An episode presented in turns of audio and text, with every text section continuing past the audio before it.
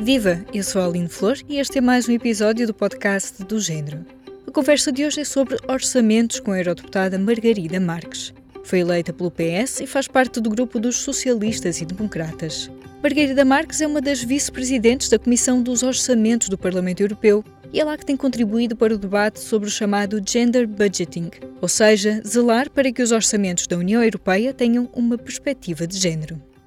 Portanto, para começar a nossa conversa, perguntava-lhe o que é que são orçamentos sensíveis ao género, né, com uma perspectiva de género, e como é que se lança um orçamento que tenha esta. É uma metodologia, não é? Uh, exatamente, é uma questão uh, que nós, durante a negociação do quadro financeiro plurianual 2021-2027, nós conseguimos incluir um princípio que uh, tem, digamos, como objetivo usar o orçamento da União Europeia para promover a igualdade de género.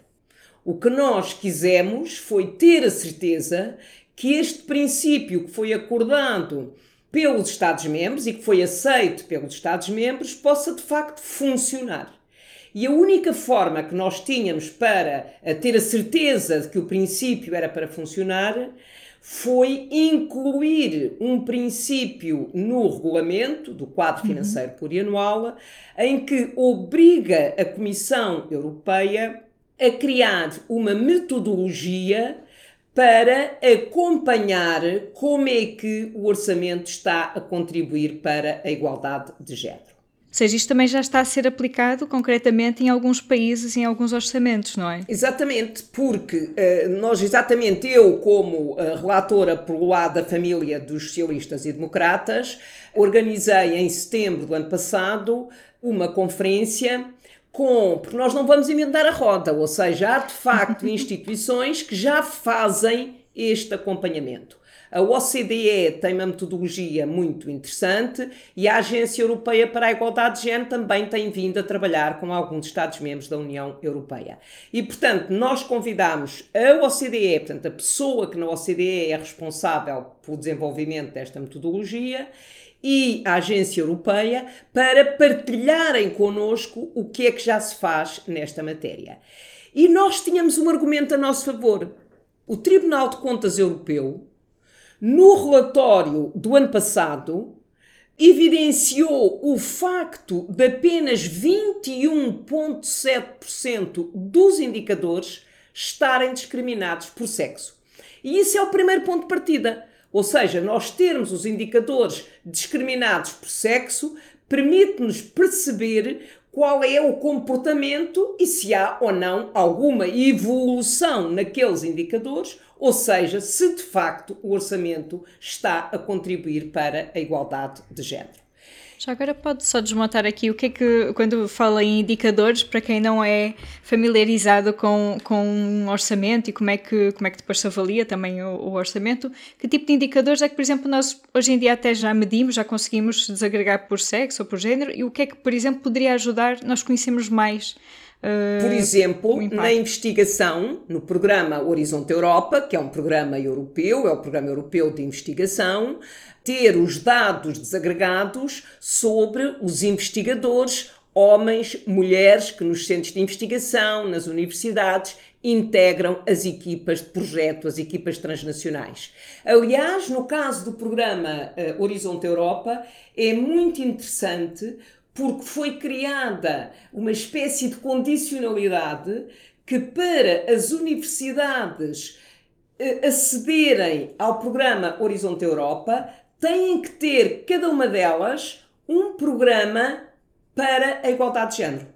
Portanto, só são elegíveis para o financiamento do Horizonte Europa se tiverem um programa para a promoção da igualdade de género nessa universidade.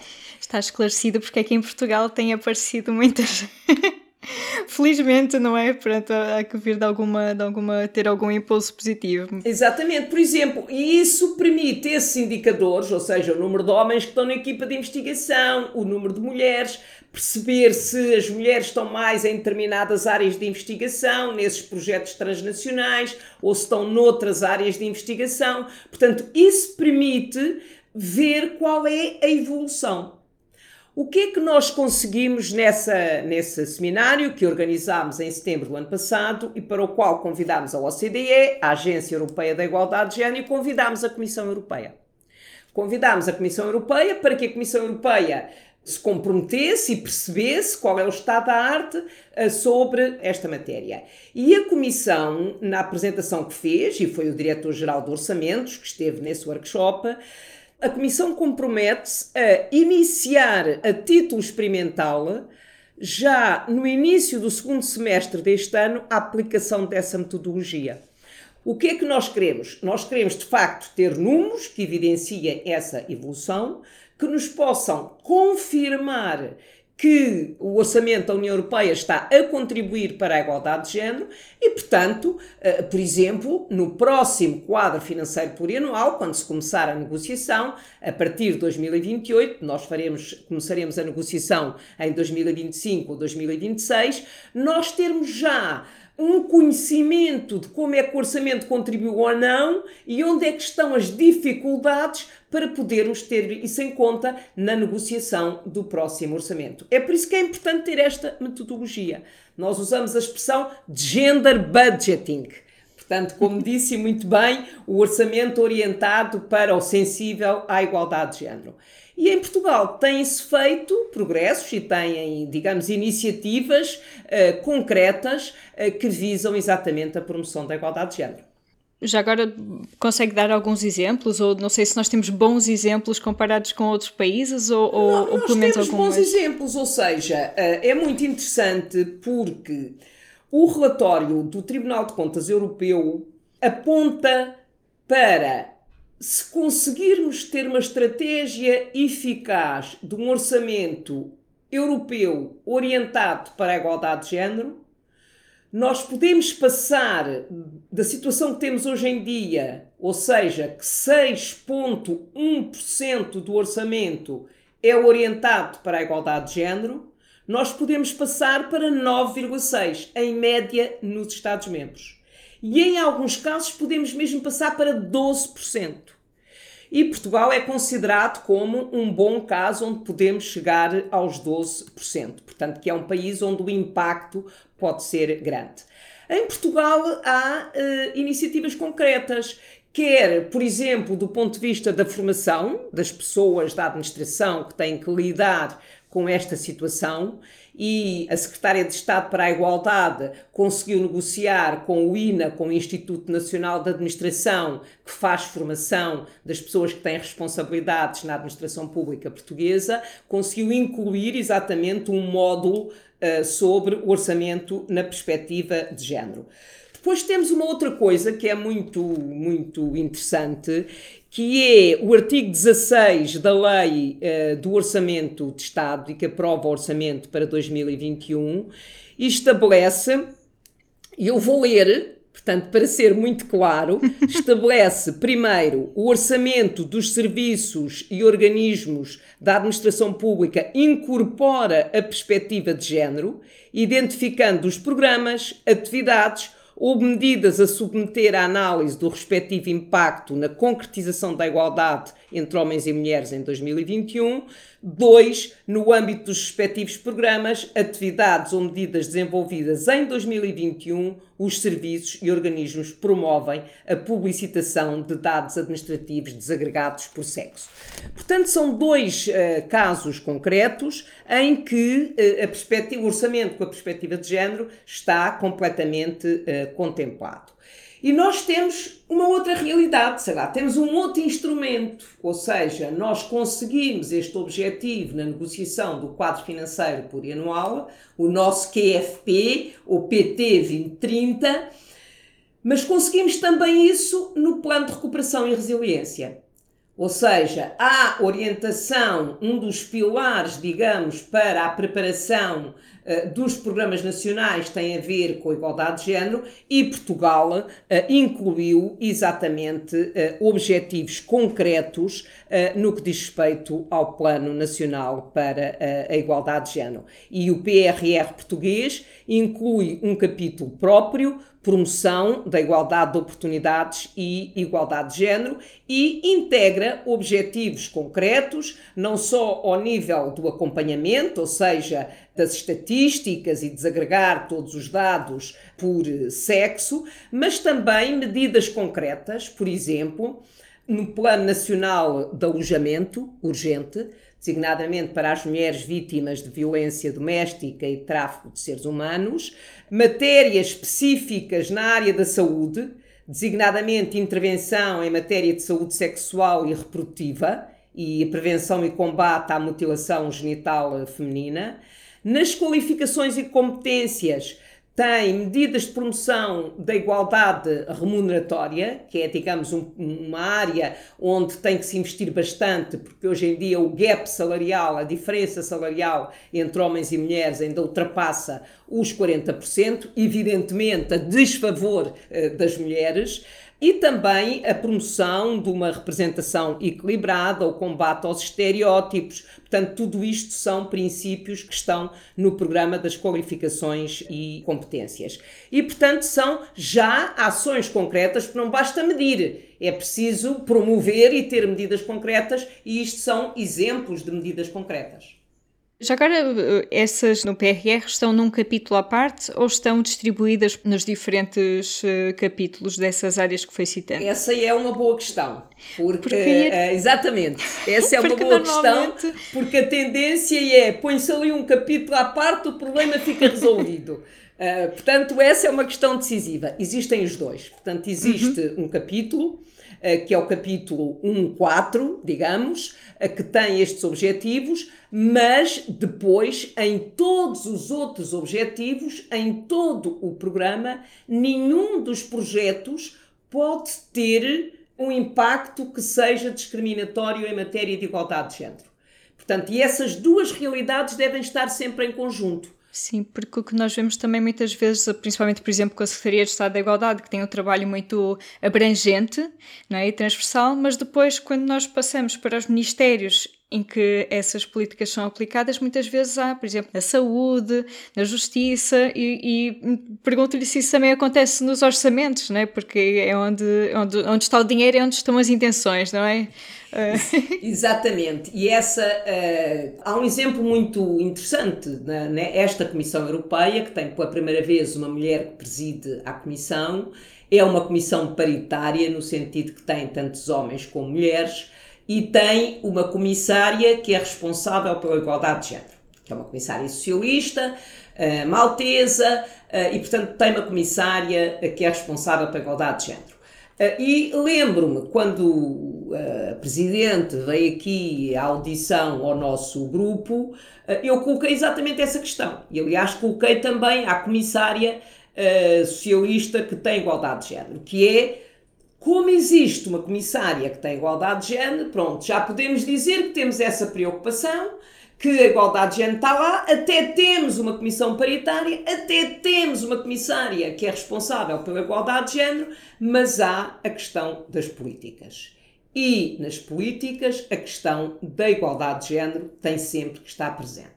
E há dois aspectos. Há políticas que têm que ser neutras, no sentido que não podem ser geradoras de discriminação com base no sexo, aliás, nunca podem ser geradoras de discriminação, e há políticas que têm que, têm que ser apoiadas em discriminação positiva. Ou seja, que têm como objetivo exatamente promover a igualdade de género. E essas duas realidades existem. Ou seja, não basta ter, digamos, poder dizer, eh, encher o olho com o facto de haver uh, uma comissária ou haver um número de, homens igual ao número de mulheres uh, como comissários europeus, as políticas têm que ser profundamente marcadas pela igualdade de, de, de género. E é por isso que é tão importante o orçamento ter essa finalidade.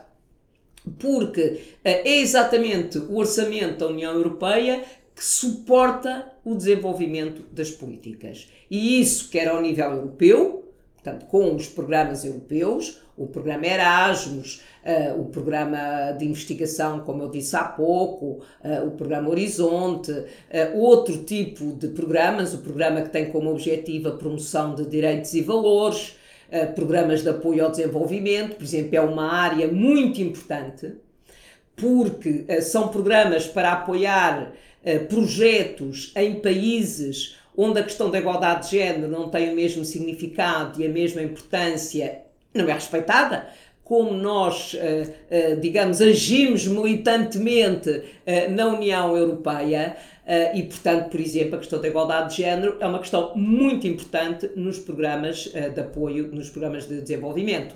Foi uma questão que nós insistimos bastante, mas é um princípio que já existe nas regras para o financiamento de projetos de investimento. É, é digamos, é um ponto, é um, uma política particularmente importante. Uhum. Sente que isto é uma, uma, uma luta difícil de trazer para estes assuntos que são vistos como muito neutros, ou eu diria até masculinos? Por exemplo, se calhar no Parlamento Europeu já tinha o trabalho um pouco mais facilitado. Como é que compara também a sua experiência ao longo da, da carreira, quando, principalmente quando já começou a entrar em espaços de tomada de decisão e de, e de poder? Como é que é levar esses assuntos a espaços onde eles nem sempre são muito valorizados? Há dois níveis. Eh, eu, por exemplo, eu fui deputada no início da década de 80 e tive um filho no momento em que era deputada. E o regulamento da Assembleia da República não previa sequer a existência de. Eu já nem digo licença parental, digo licença de maternidade. Portanto, eu simplesmente, o meu partido perdeu um voto durante o tempo em que eu não estive na Assembleia da República. Felizmente aí a situação mudou. Por outro lado, o tema, eh, eu acho que hoje o tema tem eh, uma enorme aceitação do ponto de vista da discussão. Embora, do ponto de vista da discussão, por exemplo, nós, o presidente da Comissão FAMA aqui no Parlamento Europeu, é um homem, é o Biedron, é, é um polaco, eh, é um homem. Agora, estes temas hoje têm uma outra dimensão e aceitação ao nível do debate há claramente a ideia que esta questão é uma questão de sociedade, é uma questão de direitos humanos, não é uma questão das mulheres. Eh, eu diria até que quem quer ser politicamente correto até acha que estes temas devem fazer parte do seu discurso. Acho que a questão, como eu disse há pouco, está ao nível das políticas, ou seja, quando se chega ao nível concreto, que é preciso uh, tomar uh, num regulamento, ter um artigo específico que tenha esse objetivo, num programa europeu, eu já não direi que é tão fácil uh, que essa questão seja facilmente aceite. Não posso dizer. Por outro lado, temos em alguns países, designadamente na Polónia, a expressão igualdade de género é uma expressão difícil de aceitar. Ou seja, uh, os polacos dizem nós não falamos em igualdade de género, falamos em igualdade entre homens e mulheres. Portanto, também temos essa uh, realidade. Uh, ou seja, é, digamos, é uma perspectiva e é uma política e é uma ambição que temos que continuar a ter na agenda política porque é um direito humano e é uh, uma questão societal de todos. Voltando um, pouco atrás, há pouco falava também do PRR, né, do Plano de Recuperação e Resiliência, portanto isto é um, um, fundo também que está a ser aplicado em todos os países europeus, mas se calhar focando-nos um pouco em Portugal. A ideia do Plano de Recuperação e Resiliência era, é portanto, um boost da parte da economia por causa da, da pandemia, mas também seguindo dois pilares, que são a transição energética, ecológica, que a Europa quer contribuir de forma muito ativa e a transição digital, também colmatar este fosso que nós temos de uh, não só de formação de mão de obra, mas também estava a pensar agora nós com estes ciberataques né, que temos na falta de preparação que se calhar temos para um futuro uh, cada vez mais tecnológico. Consegue também uh, dar-nos uma visão sobre estes objetivos e como é que concretamente nós poderíamos estar a dar mais atenção porque no fundo estas duas transições também estão muito ligadas às questões da igualdade de género, não é? Porque as mulheres, tanto numa como na outra, se alguém perder um pouco, são elas as primeiras a ficar para trás. É isso mesmo, ou seja, quando nós aprovamos o Fundo de Recuperação Next Generation EU e depois uh, os Estados-membros foram convidados a apresentar um Plano Nacional de Recuperação e Resiliência, o objetivo deste fundo o objetivo destes programas nacionais é fazer a recuperação, o relançamento, digamos, da economia. E é claro Uh, no debate europeu, e é claro naquilo, nos compromissos que os Estados-membros assumiram, que esta recuperação não é para fazer mais do mesmo. Esta recuperação é para integrar exatamente essas duas dimensões. Aliás, nós fixámos seis pilares, mas esses dois pilares, aquilo que nós chamamos a Twin Transition, a transição gêmea, uh, digital e clima, têm um peso particularmente importante no, nos planos nacionais de recuperação e resiliência. E os Estados-membros têm que usar, por exemplo, 35% do montante que vão receber para apoiar a transição climática. E a transição climática é importantíssima porque uh, há toda a questão da transição energética, mas há também o outro lado, que é o impacto social da transição climática ou o impacto social da transição digital. E também essas dimensões devem estar integradas, e estão, no caso do plano português, estão claramente integradas, e nos outros, porque nós criámos aqui no Parlamento Europeu um grupo de acompanhamento dos planos nacionais de recuperação e resiliência, um grupo, que eu, um, um grupo de trabalho que eu também integro, em que o nosso, nós fazemos audições regulares com a Comissão Europeia para percebermos como é que cada um desses objetivos fixados sobre a transição climática, sobre a transição digital, estão a ser respeitados e que progressos é que estão a ser realizados. Porque uma questão que é essencial é que este financiamento do Fundo de Recuperação e Resiliência é para a recuperação da economia, mas não é para fazer mais do mesmo. Uhum. Não sei se tem últimas palavras, alguma coisa que tenha ficado por dizer sobre esta dimensão de género também nestas, nessas transições? A dimensão de género tem que estar muito presente nestas duas transições, porque de facto, por exemplo, no, quer no digital, quer no clima, tem todo o impacto social que tem, muitas vezes tem um impacto maior junto das mulheres, como aliás o impacto desta pandemia. E portanto, essa, eh, digamos, esse princípio, essa possibilidade tem que estar uh, na estratégia do governo e está no sentido de evitar que a transição climática e a transição digital gerem novas desigualdades, designadamente novas desigualdades de género. Eurodeputada Margarida Marques, muito obrigada. Muito obrigada eu. Este foi mais um episódio do podcast do Gênero. Se gostou de ouvir, subscreva o podcast, dê-nos 5 estrelas na sua aplicação preferida e partilha. Eu sou a Aline Flor, até breve.